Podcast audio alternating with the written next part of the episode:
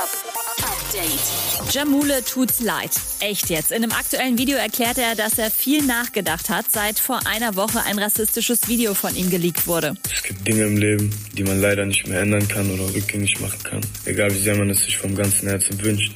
Dazu gehört mein Video, womit ich viele von euch da draußen verletzt habe und auch Freunde von mir verletzt habe. Zu keinem Zeitpunkt wollte ich irgendwen damit verletzen, denn Rassismus und Fremdenfeindlichkeit sind für mich genauso ein No-Go. Meine Worte folgen auch Taten. Ich werde alle meine Einnahmen von dem Song unterwegs mit Kitschkrieg an die Initiative Schwarze Menschen in Deutschland spenden. Immerhin, unterwegs gehört gerade zu den angesagtesten Tracks und hat gestern die Spitze der deutschen Single- und Hip-Hop-Charts übernommen. Die komplette Top 40 der deutschen Hip-Hop-Charts findet ihr jeden Freitag ab 18 Uhr auf ilovemusic.de.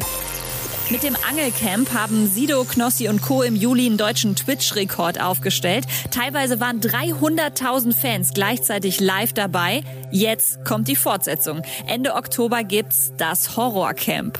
Travis Scott bekommt ab Dienstag in den USA sein eigenes McDonald's-Menü. In dem Travis Meal sind ein Cheeseburger mit Bacon, eine Pommes mit Barbecue-Soße und eine Sprite. Yummy. Die Einnahmen sollen zum Teil gespendet werden. Und Samra überlegt mit 25 bald in Rente zu gehen.